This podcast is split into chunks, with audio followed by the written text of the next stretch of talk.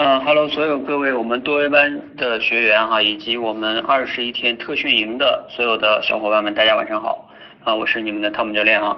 今天呢，借着这个结营仪式啊，我就分享这么一个话题，就是多维班的昨天、今天和明天啊。为什么在结营的仪式上分享这么大的一个话题呢？啊，一会儿我再来简单的来说一下为什么哈。因为在今天下午呢，我们在各个班级里边啊，就收集了一下大家的训练上的困惑。有些人呢提出了一些困惑，比如说，哎，心理素质要练到什么标准才能算达标啊？还有参加集训的话，那个心理素质闯关要不要同时参加呀？那那这个算不算集训？算不算闯关呀？啊，等等等等的一些问题啊。呃，也是我们现在的一些多维班里边训练模式比较多嘛。那我就简单的嗯给大家总结的介绍一下哈，所以呢其实就涉及到了多维班的昨天、今天和明天啊到底是怎么来的？其实呃一般老学员会知道一点啊，啊新学员肯定就不太清楚，所以我就用简单的语言呢给大家简单的介绍一下。那我用了这个昨天、今天、明天哈，你们都应该看过那个小崔说就访谈赵本山他们那个对吧？就是昨天、今天、明天哈，我就利用了这个哈。你们相信也理解我我想说的是什么哈？就是过去和现在还有未来哈。那我们先说说昨天哈，也就是过去。呃，过去的话呢，就不得不说一下多维班为什么原来叫多维班，就是它的起源是什么？为什么起了这么个名字啊？你们很多人第一反应应该是说，这多维班指的是多个维度的训练吧？就是练很多个维度，比如说学习、思考、表达、演讲、写作，是吧？这叫多个维度啊。其实还真不是这个意思啊。好，那我相信这次参加特训营的小伙伴呢，都能看到，呃，我们在这次特训营里边给你们每天的这个打卡任务啊，其实分了四个难度。其实这四个难度呢，又可以拆分成。大概六七个难度哈，比如说你用音频录制、视频录制，然后音频直播间讲、视频直播间讲、户外讲，对吧？户外找陌生人讲，其实可以拆分成六七个难度哈。其实我这个多维班啊，最开始的来源就来源于这些维度，因为我最开始就在思考啊，如果口才这事儿他要想训练的话，你们很多人知道我最开始是做六十秒口才训练营的，对吧？后来发现太难了，有些人他他别说六十秒的，他连讲个小故事都讲不下来。那那我就在想，如何能拆分呢？那你最开始对着手机没有人的情况下，你在卧室里边，对吧？那个小故事你都练过很多遍了，你能不能把它讲下来？然后你说你在这个呃卧室里没有人的情况下你能讲下来？好，那你在直播间能不能讲下来？你都讲过嘛？那只是在直播间再讲一下能不能讲？然后你去户外再讲一讲，能不能讲？对吧？就不断挑战嘛，啊，换一些难度，还有。那你现在能讲下来，那我如果即听即说能不能讲啊？给你一个小故事，听完一遍你就能讲下来，就逐渐增加这个难度。其实多维多维班最开始我的理念就是这种训练的形式逐渐增加，这个最开始是我起多维班这个名字的原因。所以你看现在这个特训营啊，你们这个训练模式也还是我那个时候的这个理念，就是我们要把这个训练目标不断的拆解到每个人可以够得着的小目标。啊，如果上来就让你们即兴演讲啊，像等等等等，那你们就完了，都会觉得自己讲不好了。所以一定要拆解到这种小目标，然后逐渐的去挑战，然后一点点往上晋升，这个才是我最开始设计多维班的这个理念，也是我们一直在坚持的理念。包括我做这个口才训练啊，做多维班，我们的初衷是什么呢？就是希望真正能给你们提供一个呃这种有效的训练模式，然后让这个口才呢可以被刻意训练。然后，并且呢，大部分人哈，比如说百分之七八十的人都参加我们这个训练，都能获得口才真正的提升，而不是教大家一些简单的什么技巧啊、喊喊口号啊，对吧？然后就就没有然后了。所以呢，我们过去哈，就是为了能达到这个训练有效啊，我们其实就是有有很多学员都跟我们训练了一年甚至两年了哈，那你们应该了解，我们过去经历了其实挺多次的迭代啊。比如说我们最开始会准备设计十个关，是吧？你们就一个关一个关调。但是后来发现呢，有些关吧，其实不是那么一个事儿啊。越往后调，有些思考力的关，太不能那样单一的去去去训练。然后我们也有什么演说修炼团啊，然后后来又有很多什么战友小队啊，等等等等啊，还想做过辅导教练体系等等等等吧。但是有一些呢，都被我们现在给迭迭代去掉了哈。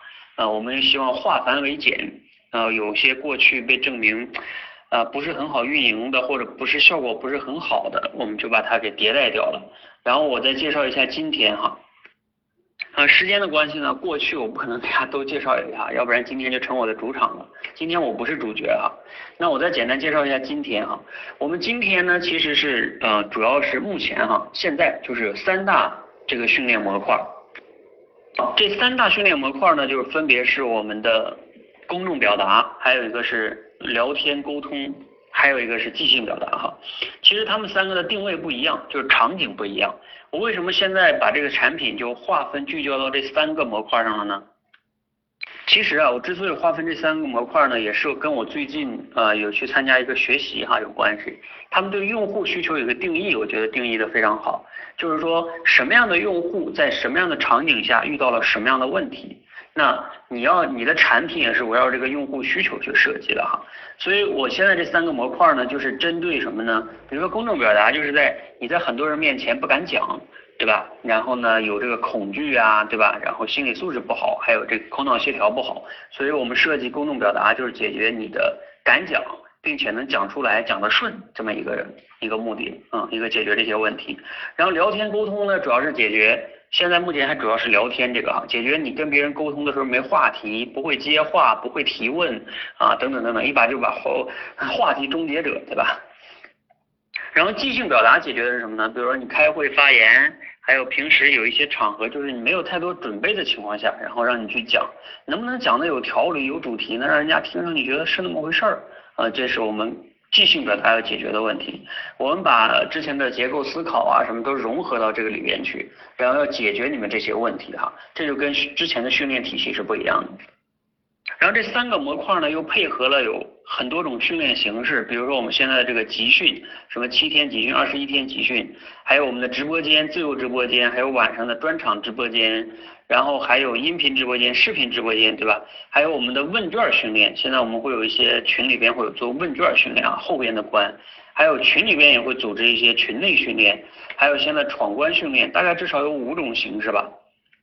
啊，这里边呢就能回答一些同学的一个疑问啊，就是说，哎，那你们就这么多训练哈，比如说闯关跟集训，啊，算不算可以练一个就可以了？呃，其实这里边呢，一定要记住一句话哈，这些训练的形式都是手段，它本身不是目的。就是你闯关不是目的，目的是什么呢？目的是获得你真正能力的提升啊，比如说什么心理素质的提升。你不能说，哎，我闯完关，我心理素质就就好了，那不是考试这么一个事儿，对吧？你看我们上学时候考完试，包括你考完驾照，不代表你就真的能开好车了呀，你还得多练，直到练到什么呢？比如说你开车吧，上高速公路，对吧？你可以边打电话边开车。那证明你心理素质已经很好了，而不是手忙脚乱。你练心理素质也一样，你不能说，哎，我完成了几个陌生人挑战，我心理素质就好了。那挑战只是手段，最终你的检验标准是什么呢？你以后面对公众表达的时候，心里边还紧不紧张了？是不是跟对个人讲是一样的？没什么感觉，那才是。所以你们不要为了完成任务而去什么打卡呀、闯关呀，那都把本末倒置了哈！一定要知道，这些训练形式都是为了你的目的去服务的。那你要有时间和精力呢，你就要多去训练。比如说户外挑战呀，你我要是建议你都每天都可以去挑战一下，如果你有空的话。那当然了，你刚开始最好以集训的形式为主，因为毕竟集训呢，它这个大家一起训练有氛围。更容易行动，但是呢，你这个闯关相当于什么呢？相当于上学的时候刷题，你自己没事多刷一下，那你当然进步快呀，是吧？所以，所以你自己去去去去要平衡这件事情。包括我们的直播间啊，你多上去讲，你能获得更多的反馈啊。包括群内训练，跟小伙伴们多练，这些形式你都可以根据自己的情况去多利用这些资源，而不是而不是被资源绑架，说啊，我就是为了闯关而闯关。让大家了解我们今天哈这样调整的一个目的是什么哈？那关于这块呢，就是我们现在的一个现状，就主要是这三大产品，而且现在即兴表达呢，呃，也是我们从八月一号会开即兴表达的集训，也还在不断的迭代跟完善哈。呃，包括我们的倾听聊天这一块儿，我们已经做了一个多月了，其实目前的效果还是挺好的。课程我们也都已经开发出来了。公众表达这块呢，其实我们已经做了两两年多了，这是相对来说最成熟的一个训练模块了。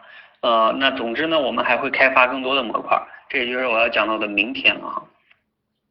那明天呢，也就是我们的未来哈，我们的未来，我们的初衷，我们的理念依然不会变，依然是为呃想要提升口才的人呢提供这种刻意训练的平台，让你们能真正的哈把这个口才这件事拆分成可以被训练的一个一个的小目标，然后真正的能通过刻意训练，让你的口才真正的获得提升，而不是啊教你一点技巧，然后回去自己练吧，或者说给你打打鸡血喊喊口号对吧？你以为你改变了，其实你。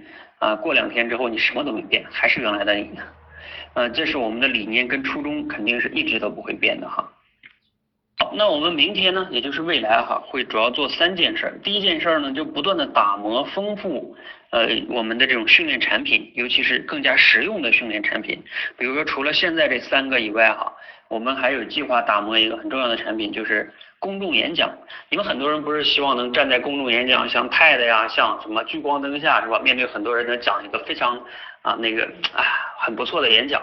这个演讲是需要打磨的。你包括你在视电视上看那些所有名人的演讲、超级演说家那些演讲，他们本身基础那么好，也是要不断打磨那个稿子，反复练，他才能讲的那么好的。那那我也是希望给大家提供一个这样的一个产品，未来，比如说你用七天啊，或者是十四天，对吧？然后你可以打磨一个公众演讲，然后最终呈现的效果比较好。呃，这个是我们希望做的另外一个产品哈。但是现在呢，由于时间精力有限啊，我们这个呢还没有没有现在没有做。呃，那未来我我相信我们会做哈，然后包括其他的一些产品我们也会做。嗯，但是呢我们会克制自己哈，就是聚焦聚焦聚焦做减法，然后把每一个产品争取就是让它更加实用更加有效。嗯，这个是我们现在初衷，就是把每一个产品聚焦，可被训练，要有效果啊，不会盲目的增加过多的产品啊，要不然就 hold 不住了。好，我们第二件事呢，就是要不断的培养我们的团队，团队呢就是包括我们兼职的、全职的这个教练呀，还有我们的运营各个班的班长啊，等等等等啊，运营人员和啊能做直播的这种教练。啊，这块呢是我们持续会去做的，因为我们现在这种训练模式比较重啊，你们也能看到，我们越往后呢是分成班儿，然后由班长带领，每个班大概也就十来个人，其实这种运营上其实挺重的哈，呃，而且我们也会给到这个未来也会给所有的兼职全职的教练啊班长也会有收益，嗯，那所以呢我们就需要有更多的这样的人能加入到我们这个运营团队，我们才能让这个产品啊，产品跟人是放在一起的。光有产品是不行的，因为必须把这个教育，教育是什么？教育绝对不是知识付费，对吧？啊，教给你点技巧，回去自己学去吧。教育它是服务业，其实它是做服务的，它是需要啊这个反馈啊、服务啊、这种督促啊。所以呢，我们需要有更多的这样的兼职啊、全职的这样的教练，他们呢和我们一起来去把这个呃学员啊服务的更好，让效果更好。那我们这些这些团队从哪来呢？都从我们的老学员中来，因为你们更了解我们的训练体系，你们可以选择兼职全职啊，只要你呃认同我们的训练理念，愿意长期和我们一起来做这件事情，你觉得做这件事特别有意义啊，这这这样就可以哈啊。至于你说你目前的能力基础怎么样，那不重要，那个都是可以，能力都是可以被训练的啊。我们不就是训练能力的平台吗？所以我从来不怕能力差，最怕的就是你没有意愿啊，你不能持续做。这是这是最麻烦的哈。好，那我们第三件事呢，就是要持续的去积累我们的品牌信用。呃，什么叫品牌信用呢？就是从五年、十年，甚至是一百年。那我们口才界现在是说我们注册了商标的品牌哈。呃，能不能像像现在的可口可乐啊，什么新东方是吧？等等等等哈，就是你相信它。你相信他们真的是为你服务的，你相信这个品牌是专业的，是吧？你相信你有问题你来这里就是靠谱的，对吧？你相信这里教练给你的建议是为你好，而不是说我们为了忽悠你的钱，对吧？然后让你交钱，嗯，不是交钱之前说的好好的，交钱之后什么都都都变了，对吧？所以我们为了倒逼我们自己哈，我们很早以前就有一个制度，就是你可以随时申请退费。啊，如果你觉得我们的训练不满意了，甚至你也不是说不满意，你就是现在不想练了，你个人原因，也可以啊，无理由啊，无理由申请退费。我们也是通过这种机制倒逼我们自己哈，呃，你们的这个反馈也要让我们不断的去迭代我们的产品跟训练模式。我相信我们如果做的越来越好，那一定你们会不断的介绍朋友啊，或者你们自己也会持续的加入啊，那这个才是这个是良性发展下去的呃最根本的动力哈，而不是说我们靠营销啊，靠忽悠啊，然后把把大家加进来。因为我以前就是做这个在线啊，包括这种英语培训行业的哈，据我了解，线下有很多这种英语培训机构，就是把某些人收进来，你要想退费，那真的就麻烦死了。那那反正销售是非常厉害的，就各种的，啊，我因为我以前也做销售的哈，我很了解销售那一套逻辑。啊，那那我是希望哈，我们不仅是一个靠强销售把你弄进来哈，而是希望你你了解我们，然后你知道我们的训练效果，你知道我你相信我们，对吧？然后呢，你真正能帮助你，这是我们希望我们的品牌能积累的信用哈，啊，就是一个信用，就是你相信。提到这口才界三个字，你相信，你相信比钱更重要。然后当然呢，你的相信，我们也为了不辜负你的相信呢，就是我们要持续的以效果为导向的去。优化我们的这种训练体系哈，不断的迭代，然后让我们效果啊训练的越来越好，也不辜负你对我们的信信信任哈，这是我们长远来说要做的三件事儿。好，那总结一下呢，这就是我们多维班的昨天、今天、明天，那也希望呢大家嗯感谢大家哈一一直以来的支持，然后同时呢也希望大家。可以持续的支持我们哈，然后以及当然哈，如果你有什么好的建议呢，也可以给我们反馈。那我希望呢，咱们共同啊把这个品牌做得更好。然后在中国其实有很多人受口才的困扰，对吧？我们希望这个品牌这个平台可以帮助更多的人。然后让他们真的能获得口才的改变，而不是像市面那样天天这个老师忽悠忽悠你去学点这个技巧，明天又学点那个技巧，最终呢啊一年过去了，两年过去了，口才还是原来这个样子，对吧？啊，懂得了很多道理，却依然过不好这一生，学了很多的口才的技巧，口才还依然就是老样子，甚至越来越差。好，那我就不多说了哈，然后呢，希望大家在我们这个训练体系下呢，都能获得你想要的进步。嗯，然后呢，我们接下来时间就给我们各个班的班长和这一次集训的明星学员们，他们的分享会比我更精彩啊，谢谢。